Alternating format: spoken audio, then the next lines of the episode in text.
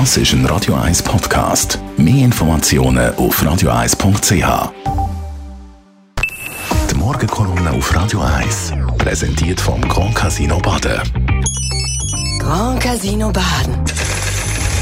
Baden im Guten Morgen, Matthias.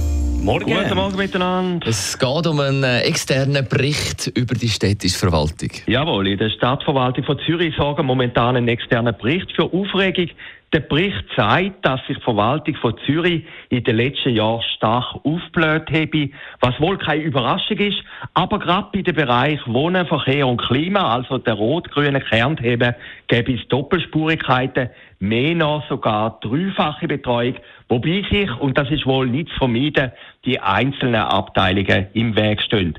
Das erzeugt nicht nur Ärger, sondern kostet sehr, sehr viel Geld. Darum ratet der Bericht, wo zwei externe Beratungsbüros erstellt haben, zum Abbau von diesen Doppelspurigkeiten.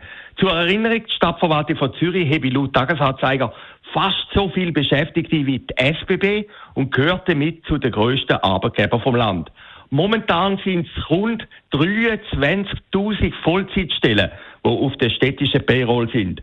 Vor 20 Jahren sind es nur, in Anführungszeichen, 17.000 Stellen gewesen. Die Lohnsumme beträgt jährlich rund 3 Milliarden Franken, wo die Stadt Zürich jährlich an Löhne zahlt. Aber Geld, und das als kleine Nebenbemerkung, hat in Zürich nie eine große Rolle gespielt. Diese Woche ist jetzt der Bericht endlich publik geworden. Der Stadtrat hat sich ein Jahr lang geweigert, ihn überhaupt zu veröffentlichen. Viel zu brisant sei der ganze Inhalt, hat es geheißen. Der Tagesanzeiger hat voran sogar droht, seine Veröffentlichung juristisch durchzusetzen. Jetzt ist es passiert. Es erinnert fast ein bisschen an das Theater um Donald Trump, seine Steuerakte. Und jetzt, ein Fazit vom Tagesanzeiger, weigere sich die Stadt, Empfehlungen von dem externen Bericht, nämlich die Verwaltung zu verkleinern, überhaupt umzusetzen. Die ganz große Empörung ist nach der angekündigten Abbauunlust vom Stadtrat ausgeblieben. Höchstwahrscheinlich, weil in Zürich mittlerweile sehr viele Leute in der Stadt irgendwie von dieser Stadt abhängig sind. Zum Zweiten, man hat sich auch damit abgefunden, dass eine Verwaltung ständig wachset. Es ist fast ein bisschen ein Weltgesetz geworden. Aus dem Grund ist es auch naiv, wenn jetzt der Tagesanzeiger fordert, dass der Stadtrat selber seine eigene Verwaltung verkleinern soll. Zum einen stammt ja ein Großteil von ihren eigenen Wählerinnen und Wählern aus der Verwaltung selber. Zum Zweiten würde eine solche Aktion den internen Frieden, und das wird man bestimmt vermeiden, auch noch stören. Die einzige Möglichkeit wäre, dass man bestimmte Stellen beim Abgang nicht mehr ersetzen würde. Auch das dürfte illusorisch sein. Momentan werden laut dem städtischen Jobportal etwa 630 städtische Angestellte gesucht. Fazit von meiner Kolumne. Zürcher Stadtverwaltung bläht sich weiterhin ausbremst aus.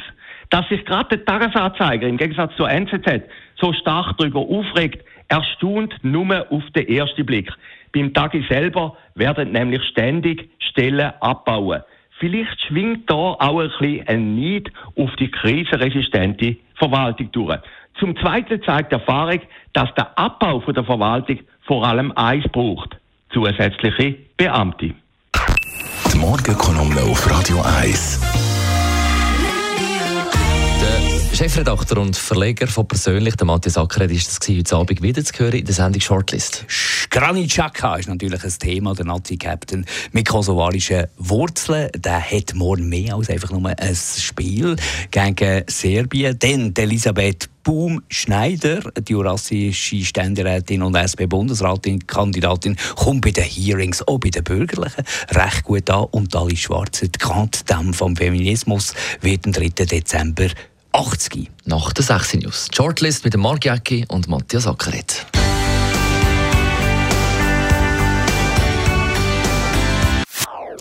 Das ist ein Radio 1 Podcast. Mehr Informationen auf radio1.ch.